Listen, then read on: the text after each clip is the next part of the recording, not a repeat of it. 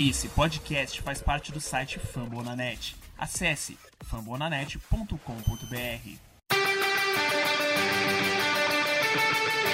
They go to Rush.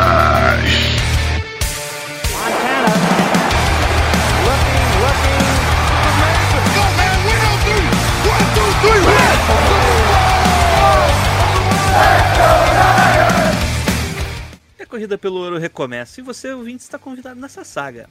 Episódio número 120 do The Gold Rush Brasil. Quem fala é o seu host de hoje, Jailson Carvalho, falando diretamente de Curitiba, com a parceria da dupla dinâmica de novo. Ele, diretamente do Endzone 51, Alan. Fala, Alan. Fala Jailson, tudo bom? Fala Lucas. Queria dizer que nessa dupla dinâmica eu sou o Batman, tá? E, diretamente do 49ers Brasil underscore, no Twitter, como ele mesmo gosta de falar, Lucas Teixeira, o Robin preferido dos 49ers. Robin Hood, né? Ganha, ganha do Seahawks e perde pra, pra quem? Pra quem time ruim que a gente perdeu? Vai lá pro Cardinals, vai. Farpas. E hoje, Já chamou o Cardinals de ruim na lata. assim. e hoje vamos enfim debater o que esperamos da, da nossa futura corrida pro ouro, né? Que se inicia no domingo contra os Lions. contra os Lions, tá? Não é o Rams, igual um convite que alguém chamou aí.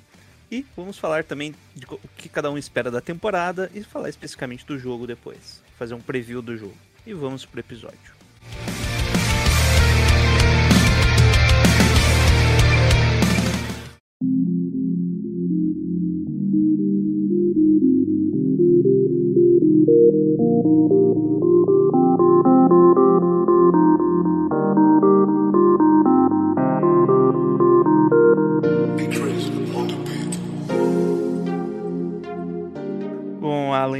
Lucas, estamos aí para mais uma temporada, né? Esse é o último episódio antes de realmente começar a temporada.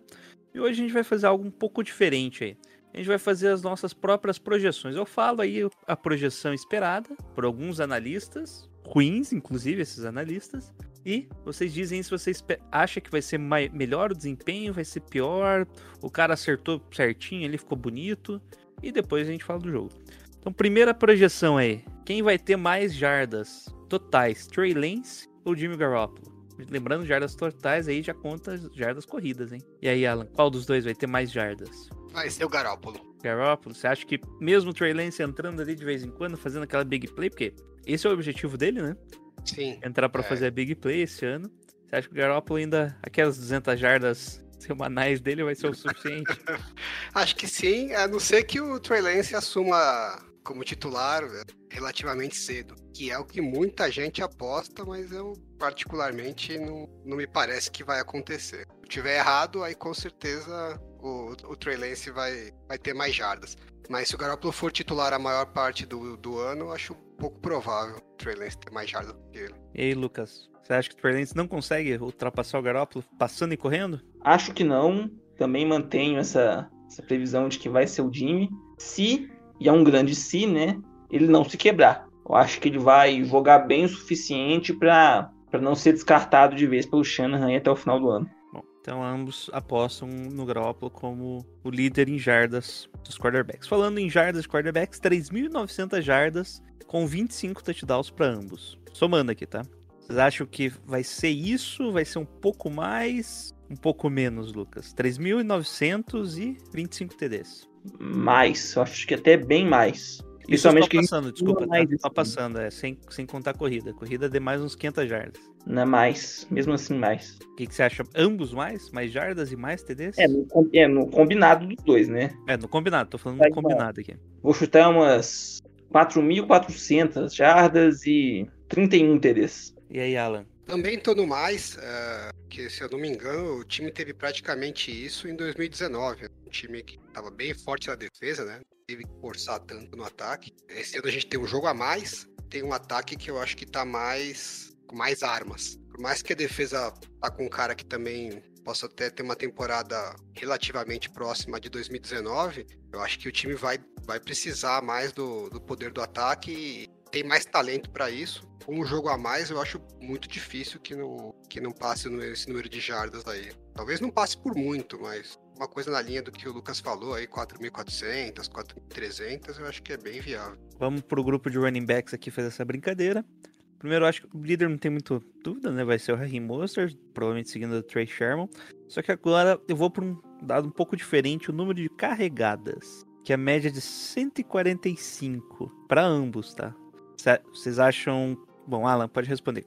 Qual dos dois consegue ultrapassar, ultrapassa essas 145 carregadas? Se ambos, se nenhum, se você acha que vai ser menos que isso, os dois, porque ainda tem mais um. É Michael Hesley, Elijah Mitchell. É, Você sabe que essa não é uma estatística que eu tenho muito na minha cabeça, assim, né? De quanto. que os- 145 dá menos de 10 por, por É, jogo. eu acho que o Trace Sermon passa dessa, dessa marca. E o Mostert, você acha que passa? O Monster não. é, Espera que não, né? eu espero que não. E, e, na verdade, eu, eu acho que assim, o time já chegou à conclusão que não dá pra jogar muito, uma carga muito pesada em cima dele, até pelo estilo de, de atleta que ele é, né? É, talvez pode, pode até ser que seja injusta essa, essa conclusão que chegaram, né?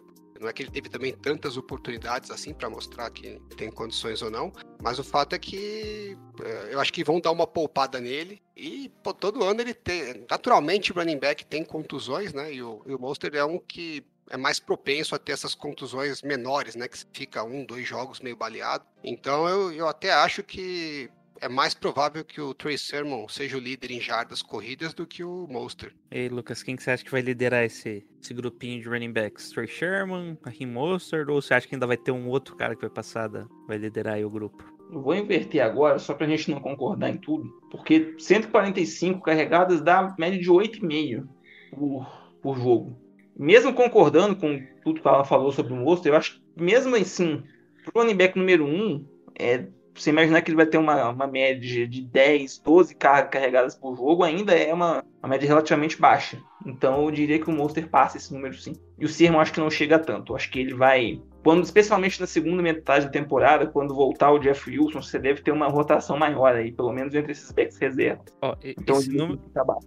desculpa, esse número é importante porque é basicamente metade das carregadas que ele teve em toda a carreira, tá? Ele teve 280 carregadas na carreira inteira, por enquanto, o Mostert. Então, isso é um pouco a mais da metade, né? Né, Dá um, é que esse 282, então metade da 141, né? Um pouco a mais do que ele já teve em todos os anos anteriores, a metade do que ele já teve nos anos anteriores. Ele tá Se no- ele ficar saudável, é difícil que ele não passe dessa marca. Acho que a, maior dúvida é essa. Porque realmente ele não ter pelo menos 8, 9 carregadas de média por jogo, bem pouco provável. Mais uma questão de se vai conseguir se manter saudável ou não, que é uma projeção meio difícil de se fazer, né? Mas no caso de running back e dele específico, eu, eu chuto mais que a probabilidade dele perder jogos é maior do que de se manter saudável 13, 17 temporadas. É, ou acho, 17 jogos. Bom, eu já chuto que os dois vão passar, hein? Acho que o time vai correr bastante com ambos ali. Principalmente com a ideia ali do Trey Lance, de você usar muito jogos de corrida também no read option, vai sobrar muito mais bola do que a gente tá acostumado pros dois. Então chuto que os dois vão passar de 145. Só pra ser diferente também. Assim a gente não erra, né? A não ser se nenhum dos dois passar de 145. Bom, e agora o grupo de wide receivers. Aqui a gente tem um caso interessante. Primeiro, vocês acham que um wide receiver vai passar de mil jardas? Lucas, pode começar respondendo. Não. A gente vai ter ali um. Talvez. Aí envolvendo George Kittle também no meio. Um grupo Isso, de. Por isso que eu separei o Isso. George Kittle. quero três ou quatro jogadores ali com 800, 900 e poucos jardas. Acho até possível que alguém chegue ali a 1050 ali um, da vida, mas vou chutar que não. Vou ser um pouquinho mais conservador. E aí, Alan? Não, vai ter que passar, porque eu não aguento mais essa vida de sem wide receiver que bomba. Porque, se eu não me engano, acho que desde o Terrell Owens a gente só teve aqueles, aquelas poucas oportunidades com o Crabtree, com o Ancon Bold. De resto, nunca nossos wide receivers fazem mil jardas. E é uma marca boa, expressiva tal, mas não é fantástica, né? Assim, sobrenatural, que a gente não vê acontecer. Todo- quase todos os times têm, né? Então, agora com 17 rodadas, não é possível. Só mais, eu diria que tem mais chance dos dois conseguirem, né? O Dibu Samuel e o Brandon Ayuk conseguirem mil jardas do que nenhum dos dois conseguirem. Não é possível. E a segunda pergunta dos wide receivers é quem vai ser o líder em jardas? Vocês apostam em quem aí, Alan? Já continua falando. Tomando tudo ou é só jardas aéreas? Jardas aéreas. Eu acho que vai ser o Ayuk. Ayuk. E aí, Lucas? Vou com o relator, vou de Ayuk também. Eu também acho que. Eu acho, inclusive, que o Ayuk vai passar das mil jardas. E deve ser o líder, né? Debo Samuel acaba sendo um cara mais pra jardas depois da recepção, eu acho que o Ayuk vai ser explorar mais o fundo do campo. aí. Ele tem uma velocidade muito boa, né? E em campo aberto também é difícil pegar o cara. E aí todo mundo, provavelmente os dois apostam no George Kittle mais de mil jardas, né? Mas quantos TDs? Quero números. Números de TD do Kittle. Pode falar, Lucas. Hum, 1023 jardas e 7 touchdowns. Ok. E aí, Alan? É, vou ser um pouquinho mais otimista, vou chutar umas 1.200 jardas, mas touchdown realmente não é, não é a praia do, do nosso querido Kiro. Eu vou com 6 touchdowns. Vou com 1.200 jardas. Se eu- se- ah, 1.300, só pra falar mais então. E 4 TDs do Kittle, coitado. Que é incrível como não sobra TD pra ele né, na endzone. Parece que todo mundo fica em cima dele e daí entra o Roswell e faz dois TDs em um jogo só com 20 jardas. Mais jardas a gente é, aposta pra ele, menos TDs a gente coloca. Bom, isso foi o ataque, né? Nossas projeções, nossos palpites para ataque e para defesa. Primeiro, da nossa linha defensiva, líder em sacks vai ser o Bolsa mesmo, né? Não tem muito o que pensar. Você acha que ele passa de 12 sacks no ano, Alan? 12 sacks, rapaz, 12, é tô puxado, apostando alto, puxei alto aqui. Ou em Las Vegas tá 10. Mas Tá 10, É não. clubismo, né? Eu joguei mais É. dois pelo clubismo. É, é, Porque pen- pensa bem, né? Tem um jogo a mais aí, ele vai vir É. com fome no primeiro jogo ali, vai, e vai. Nosso primeiro Aí eu jogo até vai vir acho que o, o time vai estar com em vantagem mais, mais vezes do que não, né? Então era mais oportunidades. Mas eu acho que a gente vai ter uma rotação boa de jogadores na defesa. Eu, eu imagino que vão dar uma poupada nele no começo. Eu acho que ele não vai chegar em 12 sacks, não. Não, então, Alan Hater do Bossa, e aí, Lucas? Quantos sacks tu? Mais ou menos que 12. Cara, eu acho que menos também. Porque não só as questões de estudo que o Alan falou, mas o Boza, especialmente agora que a gente não tem mais o Buckner e não tem alguém. Tipo, é difícil alguém que. Outra pessoa além do Boza que vai receber tantos double teams. Dividir os double teams igual ele dividia com o Buckner em 2019. Acho que a atenção maior vai ser muito voltada para ele. Então acho que vai, vai dividir bem o número de sacks entre o pessoal da DL. Normalmente quem recebe double team é o Eric Armstead. né? Eu, eu, eu preferiria que o Hamster recebesse Não, double é, que eu acho que ele é mais. tendo o Bolsa no time, tendo o de Ford do outro lado. Se quiser dar double time no Hamster, por mim tudo bem. Beleza, então. Bom, como eu sou matemático, vocês não sabem, né? Eu sou matemático aí, né? Na Universidade Federal do Paraná. E, obviamente, como 20 sacks é maior que 12, eu aposto que ele vai passar de 12 sacks. Sem nenhum clubismo pro jogador defensivo do ano de 2021. Da temporada 2021, obviamente. E no interior da linha, vocês acham que eles passam de 12 sacks? Interior da linha ali, daí somando todo mundo. Kinlan, DJ Jones, Kindor Street, Zach Cairns, Kevin Gibbs, o Eric Armstead eu vou contar só a metade dos sacks, porque a metade ele tá no meio da linha, a outra metade tá de edge, né? E aí, Lucas, você acha que passa de 12 sacks no interior da linha? Passa. Passa. Especialmente se você contou o Armstead aí no. É, não, eu, eu- tô pensando nem, assim, nem sempre- o Armstead vale como DL, então acho que passa. Eu tô pensando justamente quando ele for alinhado como DL, gerar pressão e sex. Que é, é meio difícil, né? Ele consegue gerar pressão, mas sec ali no meio da linha é mais difícil, né? Dá, cara, eu consigo tranquilamente imaginar o Armstead conseguindo como DL uns 5, 4 ou 5 sacks, aí você pega mais pega mais um ou dois aí pra, pra Kinlow, pra DJ Jones, enfim, tem mais uns três jogadores aí pra entrar nesse bolo. Acho que passa. E aí, Alan? 12 sex pra esse grupinho. Agora que eu descobri que 20 é mais que 12, então eu acho que passa. Ah, beleza. Eu tive que explicar, né? Vocês não estavam entendendo a pergunta. Eu não sou matemático. É, foi mal, é. E agora, o grupo de linebackers. Tem vários números aqui, não podia puxar tecos, mas eu quero o mais interessante possível. Número de interceptações. Quantas interceptações teremos pelo grupo de linebackers, Lucas? Marcel. Harris tá como linebackers, né? Tá como linebacker. Ah, só o pra- Marcel Harris vai ter zero, então tanto faz. Tô pensando só linebacker, não cornerback e safety, hein? Só linebacker. Eu for Quatro Warner, Greenlaw, Alshahir Quatro do. Warner, dois do, duas do Greenlow e mais uma pra alguém aleatório que foi entrar em campo em algum momento. Ok, bastante, hein? O Warner, eu acho que do Bolsa pra depois, eu acho mais. Mano, se fosse escolher al- alguém da defesa que tem mais chance de ganhar esse prêmio, eu diria que é o Warner. Não que eu gosto, acho que o Warner seja mais jogador que o Bolsa no overall, mas pelo contexto do time esse ano, eu diria que ele tem mais chance de ganhar algum prêmio individual. E aí, Alan? Vou de 4. Isso fora de contexto fica estranho, hein, Alan? Podcast da família, gente. É, esse aqui é um. Vou de 4 não é bom, né? É, eu vou colocar cinco aí só pra. Não Nenhum problema. situação comprometedora. Isso aí. Que é bem, pro... é bem provável que eles evitem muito o Fred Warner fazer passe nele. E o Greenlow, a gente já sabe que ele era um safety aí, né? No qual ele vai se aproveitar aí. Vamos conseguir cinco interceptações total com a nossa linha. Ou nossos linebackers. E o grupo de cornerbacks, eu tenho uma pergunta muito diferente. Qual vai ser o primeiro queimado por um touchdown na temporada? Jason Verrett, o grupo aqui é Jason Verrett, Manuel Mosley, Qual Williams, Amber Thomas, Lenoir e é isso, né? Deltay Johnson foi pro Practice Squad, não deve jogar. A primeira semana, talvez. E aí, quem será o primeiro consagrado? Alan, pode falar. Joga zica aí. Vai ser o Theodore Lenor. Você acha que ele vai entrar e vai tomar ainda nas costas? Vai entrar no garbage time e vai tomar um TDzinho. Faz sentido. Faz Contra os sentido. Eagles, tá? Contra os Lions a gente não vai tomar TD. Beleza. E aí, Lucas? Quem será o cargalhão no primeiro jogo? No prim- o primeiro Tava cargalhão. falando, a- falando no mudo aqui, um clássico do home office. É, acho que vai ser o Mosley. Eu ia falar Mosley também. Porque o Mosley, o o cara, ou ele acerta muito bem a jogada, ou dá ruim, né? É, ele não tem meio termo. Acho que, inclusive, para nossa decepção, vai ser um do Goff. Jared Goff em cima do Emmanuel Mosley. Ficou com o relator aí. Também acho. Também no garbage time, né? Vamos deixar aí. É, eu acho que o, o, o Apesar Goff que é um assim que o que- Thomas entrar, eu acho que vai ser TD pro, pro outro time, hein? provável. Se bem que aí, sair um pouquinho, eu acho que essa, essa contratação do Josh Norman esses dias foi justamente para não colocar esse cara em campo. Ou diria, sa- salvo algum plantão Nossa, esqueci do Josh Norman, né? Nossa, eu falei o grupo aqui e esqueci do Josh Norman. Esses primeiros jogos. Ok. E, por último, o grupo de safeties aí com o Jamie Ward, Jack Starf, Devon Wilson e Wufanga.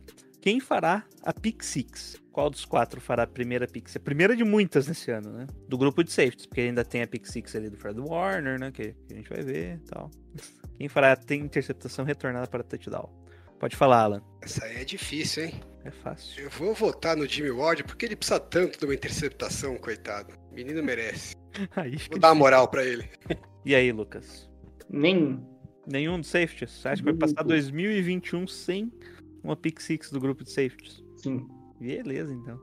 Eu posso de Arkstar. Confio que, como ele não vai estar posicionado para cobrir o fundo do campo, Jared Goff ele vai esquecer que ele tá jogando e vai jogar na mão dele. Apesar que é mais difícil pick six de safety, é mais fácil de cornerback ali no slot. Né? Bom, acho que de previsão é isso. que- Mas agora tenho perguntas gerais para vocês. Primeiro, Alan, o que você espera do ataque como um todo? Se vai mudar muita coisa? Aí o Trey Lance vai trazer mesmo aquele dinamismo na red zone? O- Vai ser, peraí, pelo que você comentou, né? Mais passes, um jogo aéreo mais forte? Ou você acha que vai, vão continuar aí com um jogo corrido forte? Mais chamado de jogo corrido? Pode falar, Alan. Eu acho que filosoficamente não vai mudar tanto. O time vai continuar priorizando o jogo corrido e as jogadas de play action e e jardas após a recepção. É a filosofia principal do ataque do Shanahan. Mas eu acho que vai mudar bastante em termos de estético, né? A gente vai ver. é, com as entradas que, o- que a gente vai ter do Trey Lance ao longo do, do jogo, é, outros tipos de corridas, acho que a gente vai ver mais jogadas em profundidade, mesmo do Garoppolo. Então acho que vai ser um ataque bem mais explosivo do que o que a gente está acostumado a ver de 2019, que não foi um ataque ruim, né? Foi um ataque bem bom, principalmente da segunda metade da temporada para frente. Mas eu tô bastante otimista com esse ataque. Eu acho que o jogo corrido esse ano vai ser ainda melhor. E a hora que o jogo corrido tá funcionando, né? Isso para nossa linha ofensiva faz uma diferença brutal. E a hora que a linha ofensiva tá é, controlando o jogo, eu acho que o Garópolo faz a- o ataque funcionar muito redondo. É, e aí a hora que o. é um efeito cascata, né? O jogo corrido tá funcionando, a linha ofensiva fica confortável, aí o Garópolo tá bem posicionado para poder distribuir o, o jogo. E a hora que, que a gente começa a ter muitas jogadas em sequência, a impressão que eu tenho é que o Shanahan começa a entrar na, no ritmo, né? E a hora que ele tá no ritmo, aí é um, é um drive melhor que o outro. Então eu, eu espero um ataque muito explosivo e possivelmente aí entre os top 5 em, em pontos por jogo. Fala aí, Lucas, o que você espera do ataque? Parecido com que o, com que o Alan falou. Acho que o Shanahan nunca colocou em, em dúvida a filosofia dele. Acho que a escolha do Lance é justamente para realçar o que ele pensa de futebol americano e colocar em, em- não sei se a nível chega a ser exponencial, mas a progressão pelo mínimo aritmética ali da, de. Fugiu a palavra, mas de, de colocar é, em, em campo as coisas que ele realmente pensa e às vezes não conseguiu puramente por limitação. Não porque ele mu- mudou de ideia sobre isso ou aquilo com, com o passar desses quatro anos aí. E é. Não, não, tem muito técnico a falar do, em cima do que o Alan já falou. Só fazer uma previsãozinha ali, só para não fugir muito também da, da dinâmica desse podcast aí, que depois vocês me cobrem, colocar em 2,5 jet sweeps por jogo. Número alto.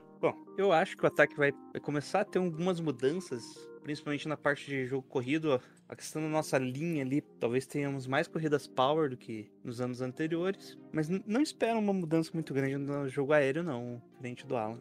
E é isso. E agora da defesa, um coordenador novo, uma nova filosofia, Alan? É, Eu acho que não, né? Eu imagino que ele. Até um, um dos principais pontos de, de mantê-lo, né? promovê-lo para coordenador defensivo é que ele já sabe o que está funcionando, já conhece o elenco. A tendência é manter, pelo menos, a, a espinha dorsal, né? A maior parte da espinha dorsal. Eu acho que a gente deve ter algumas mudanças é, pontuais, né? Talvez algumas, alguns esquemas de pressão em terceira descida. É, ano passado o time já estava namorando com essa ideia de usar um pouco mais de marcação sob pressão, um pouco mais de marcação individual, uh, principalmente jogadas óbvias de passe, né? E acho que boa parte do draft esse ano foi pensando em, em reforçar essa ideia, então pode ser que a gente veja um pouco mais uh, desse tipo de, de uso, cobertura, que já era o plano ano passado, né? Então, até o ano passado, por conta das contusões, talvez algumas das coisas que eles estavam planejando acabaram não conseguindo implantar tudo. Talvez a gente veja mais esse ano um pouco do que era o plano do ano passado, né? Mas eu não, não penso que filosoficamente vai mudar muito. Na verdade, a defesa dos 49ers já mudou muito, né, nos, nesses últimos quatro anos, né? A defesa que a gente viu em 2019, 2020 é bem diferente daquele, daquela ideia que a gente tinha quando o Shanahan assumiu, que era uma variação da defesa de Seattle, aquele cover tree, é, vou dizer que é básico, né? Aquele que chamam de bail cover tree, né? Que os, os cornerbacks ficam, eles fazem a pressão e depois eles recuam, né? É, para defender a, o fundo do campo, né? Então, mas era uma coisa que é, Seattle fazia praticamente todo o snap a mesma coisa, né? E funcionava muito bem porque eles tinham jogadores muito bons para isso.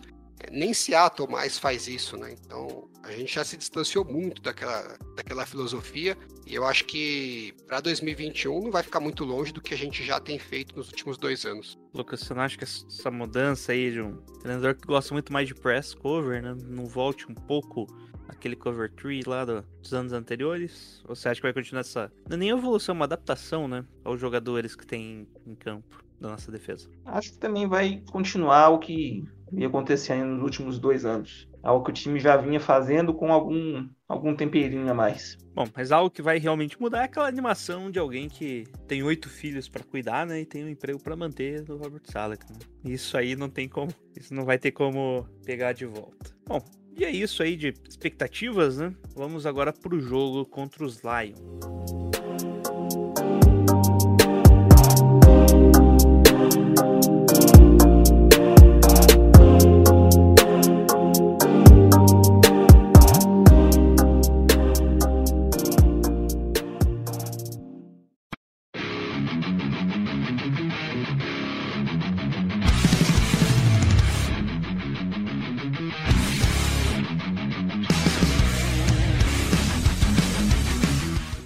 Dia 12 de setembro, às 14 horas, o São Francisco 49ers vai até Detroit enfrentar os Lions. Eu nem precisei saber onde que era o jogo, porque como tá 14 horas, tem que ser lá, né? Não pode ser na Califórnia o jogo às 14 horas. E aí, o que, vocês acham que vai. O que vocês esperam desse jogo, Alan? Como que você acha que vai ser o geralzão desse jogo? Toda estreia na, que o Shanahan teve né, de temporada foi meio suada pra gente. Nenhuma delas o time jogou bem. 2017, óbvio, né? O ano inteiro a gente não jogou bem, então o time era muito ruim. Mas em 2018 a gente começou a temporada com uma expectativa alta pelo, pela forma como o Garoppolo jogou, né? Nos últimos nos jogos da temporada de 2017. E a estreia contra os Vikings foi bem, bem meia boca, né? Bem desanimadora. 2019, apesar da temporada ter sido muito boa, o primeiro jogo também foi suado pra caramba, né? A gente dependeu aí de umas interceptações mais pro final do jogo para definir.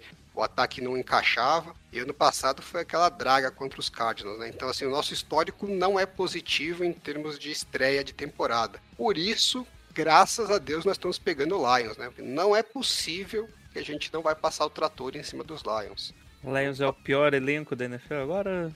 Eu acho que tá um pouquinho acima do Texans, mas é pouca coisa. É que o Texas tá, tá, tipo, a uma situação criminal de se resolver, né? É, não, tem, tem esse potencial aí de que. Mas eu acho que, pelo que eu andei lendo, nem se eles resolverem isso, acho que o próprio Deshaun Watson não quer voltar a jogar nos Texans. Enfim, tem uma chance de, de ser um elenco melhor do que os, que os Lions, né? É, a, a, linha do jogo em Vegas tá pagando, tá, tá prevendo, né, entre menos 7 menos 7,5 para os 49ers, né? Então, prevê que o time ganharia aí em torno de um touchdown de vantagem. Se for pensar pela diferença de qualidade entre dos elencos, realmente é pouco, né? Tem uma ideia, ó, amanhã, não sei amanhã porque não sei quando é que vocês vão estar ouvindo, né? Mas no, o jogo de estreia da temporada do Buccaneers contra os Cowboys. Provavelmente é... hoje. é, se vocês estiverem ouvindo na quinta-feira é hoje. A, a, a, linha em Vegas está tá em 8, né? Então a expectativa é que Bucks ganhem com pelo menos 8 pontos de, de diferença dos Cowboys. E é um time absurdamente melhor do que, o, que os Lions, né? Então é, eu achei uma linha até baixa. Eu acho que parte disso é o fato de estar tá jogando fora de casa, obviamente, mas também o fato do histórico do time na, nas aberturas de temporada não, não ser dos melhores, né? Mas eu, apesar de, desse histórico desfavorável, eu acho que essa linha aí é para quem, quem gosta de apostar tem que pegar, porque eu achei muito baixo. Que a gente vai ganhar e vai ganhar com uma folga muito boa. E Lucas, quais são suas expectativas para esse joguinho aí? Eu confesso que às vezes eu paro e penso assim: os caras estão de QB novo, técnico novo. Esse técnico novo deles é um mistério completo, né? O cara é um homem que saiu meio do nada. Às vezes você pensa, será que esses caras vão tirar algum coelho da cartola assim? Mas na moral que eles têm que tirar uns 5 coelhos da cartola para ter alguma chance, né? Isso sim, falando deles, né? Pode até pensar no lado mais pessimista aqui, falando do nosso time, com as ressalvas que a gente tem, mas ainda assim é uma diferença considerável de, de, um, de um plantel para outro. Um jogo que a gente tem que ganhar com.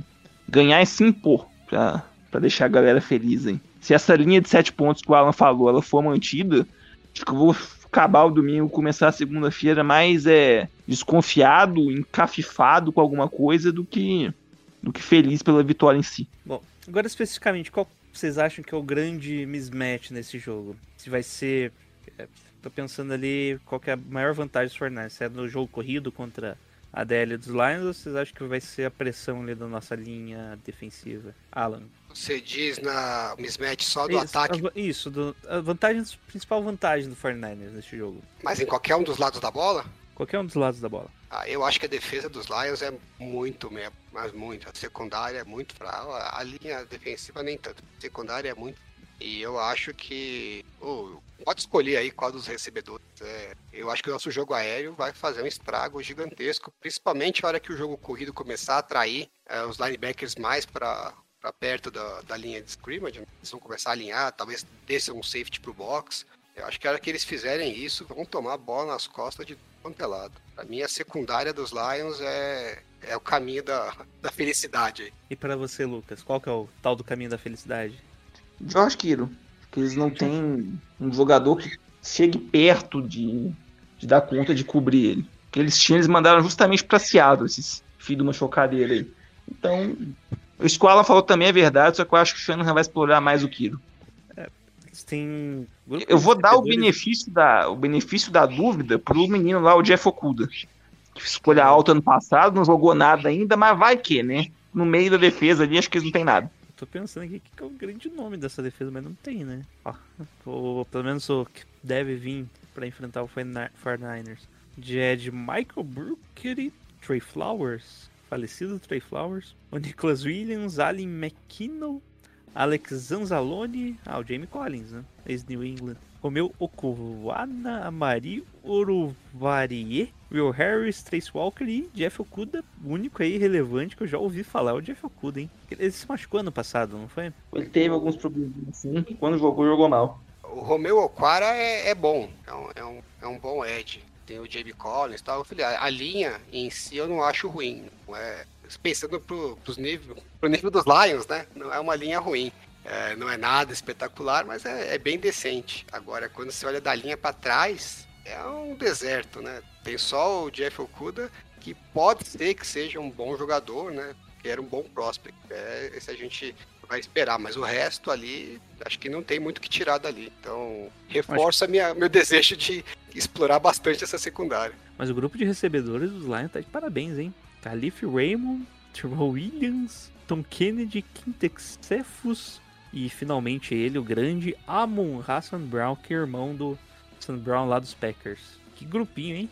Se, pegar, se eles pegaram uns wide receivers no practice squad do Fernando deve ser melhor. Vocês não acham, não? E olha que os nossos wide receivers, quando você tira os principais, não é também tanta coisa boa assim, que é de chorar. O, o elenco dos Lions, é, eles deram um foco grande, né? Tanto na free agents como no, no draft, nas, nas duas linhas, né? Na defensiva e na ofensiva. Eu acho que o que o time tem de melhor é ali. Na hora que você começa a ir pros skill positions, tanto na defesa quanto no ataque, você não encontra nada preste ali. Pelo menos nada comprovado, né? Você pode ter alguns jovens ali que ainda tem algum futuro. Mas que já ali, Acho que é o Hawkinson, né? Fora ele, Você não acha que ele meio que flopou ali? Esperava mais dele? Ou é, É. mais questão do time mesmo que não. Ah, e até que foi bem ano passado, né? O problema é que ele, ele se machucou bastante, né? Nesses, nesses dois anos dele. Então, também não é um cara que você pode contar. Inclusive, tá, parece que como questionável pra, pra domingo, né? Então, ele já vai chegar pro jogo meio baleado, né? Então, acho que o problema dele é, é um pouco mais de é, conseguir se adaptar à fisicalidade da NFL. E Tyrande leva uns anos, normalmente, mesmo pra, pra se estabelecer, né? Ó, Alan, ano passado ele entrou nos 16 jogos. Ah, é? Eu Mas, mas ele- mas eu lembro que ele tá sai muito, machucado né? direto, né? É tipo o Matt Breida, né? É, Que entrava no jogo e nunca terminava. É, porque eu, eu acompanho muito pelo Fantasy, né? Não- Eu não tive ele, mas eu lembro que toda vez ninguém conseguia escalar porque ele tava sempre no Injury Report, né? Então parece que tá sempre. Vai pro jogo baleado. Bom, mas pelo menos aí ele vai poder trocar uma jersey depois com o Kiro, que são da mesma universidade, vai ter uma fotinha bonita dos dois. Ambos garotos de Iowa. Bom, seguindo aqui então, é só a lista de machucados 49ers. Nós não temos nenhum jogador já definitivamente fora. O Trey Lance tá com aquele problema no dedão, mas deve ir pro jogo. E qual que é a lesão do Brandon Ayuk? Ele parece questionável aqui pra mim. Isso no dia 6, há dois dias atrás, segunda-feira. Ele tava com um negócio no hamstring, No, no- Achava. que é o posterior de coxa, né?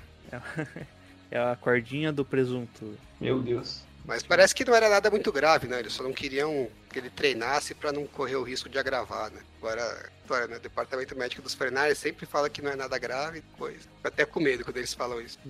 Bom, acho que não tem muito por enquanto de estatística, né? Primeiro jogo da temporada, expectativa é que o Fernandes passe o trator, atropele, destrua Lions, como, como é, teoricamente seriam os dois piores times das respectivas conferências. Eu não lembro se é essa, se é o cruzamento esse ano, é, né? Vocês não entenderam? o Não, a gente pega o NFC Norte inteira. Bom, e qual que é a expectativa do placar pra vocês aí, Alan? Pode falar o placar. O placar vai ser 38 a 6. 38 a 6 pra quem? O time visitante. ok. E aí, Lucas? Como eu falei lá alguns minutos atrás que o Mosley ia ser queimado, então eu tenho que ser, ser coerente com que com, com, as minhas com todas as minhas previsões, mesmo que agora talvez eu esteja arrependido do que eu falei. Mas enfim, 35 a 13. pro time 35 a 13. visitante. É. Ok. Eu vou jogar um placar mais baixo aí, 29 a 10, tá bom. Isso que vai estar lá uns 27 a... 27 não, né? O 27 é legal, ia ter um safety, né? Vai estar uns 26 a 3 aí, o Fernandes só fica com field goal e o Lions faz um touchdown lá, ó. já com o quinto quarterback dele. E é isso, não é um jogo que a gente tá muito preocupado ainda, né? Acho que o começo de calendário é favorável pros 49ers, torcer pra não rolar nenhum desastre igual acontece no. Como o Alan chamou a atenção né, nos jogos primeira semana aí. E nem lesões, né? Que é algo que tá acabando com o time nos anos anteriores. E já podem deixar seu recadinho aí, Alan. Que você anda fazendo? Pessoal, me segue lá no arroba endzone51 no Twitter, tem o canal endzone51 no no YouTube. Eu também tô no podcast do Non Flags toda semana. Lá a gente fala da, da NFL como um todo, né? E acabei de fazer uma thread, soltei hoje, é, que tem principais conteúdos que eu soltei aí do, na off-season. Então quem estiver me ouvindo, se não conhece meu trabalho ainda, quiser saber o que, que, eu, que eu andei fazendo nesses últimos meses, o principal conteúdo eu juntei tudo numa thread lá, procura lá no meu perfil e alguma coisa lá, quem sabe agrada quem estiver lendo. Deixar um abraço para todo mundo e essa temporada vai ser boa. Vamos ter fé que essa vai ser boa. E aí, Lucas, pode deixar seus recadinhos finais? Como sempre, Ou às vezes, para quem tá ouvindo aqui pela primeira vez não conhece, pode me achar lá no arroba 49 Brasil underscore no Twitter. Não produzo mais algum tipo de conteúdo fora, eu já, tô, eu já sou um velho cansado dessa, do mundinho da NFL TT. Mas estou sempre lá comentando sobre os jogos dos 49ers, sobre noticiários, especialmente noticiário clínico, essa gloriosa franquia. Que todos nós tenhamos uma boa temporada, livre de plantões médicos. Aqui é o Gelson Carvalho, encontra ele no Twitter, Instagram, tudo como Gelson Carvalho. Estamos lá no The Gold Rush Brasil, fazendo a cobertura semanal a formato podcastal, né? do São Francisco 49ers. E é isso, vamos curtir bem a temporada, divirta-se, passa raiva, sorria, chore, comemore que estamos de volta aí, que domingão é nós, estamos todo mundo junto. Quem quiser, estaremos no Discord aí passando qualquer coisinha que vocês precisarem, isso é vocês me entendem. Já que o jogo não terá transmissão oficial pelo Brasil, a gente dá um jeito ali de assistir o jogo mesmo assim através do nosso Game Pass, obviamente, né, gente? Game Pass aí da Vivo tá baratinho, 15 os dois primeiros meses. Deixar a dica aí pra quem não tiver o Game Pass, é, faz uma conta no Bet365. gente. Lá oficial, não é nada pirata. Faz a conta lá, faz uma apostinha de vez em quando e assiste os jogos na faixa. Moleza. Claro, se você for um aficionado, você paga o Game Pass também. Igual o Alan, que daí fica fazendo análise que não faz sentido. Não sei pra que isso. É isso, Gol Niners no 3, galera. Vamos lá. Um, dois, três e. Gol Go Niners! Niners!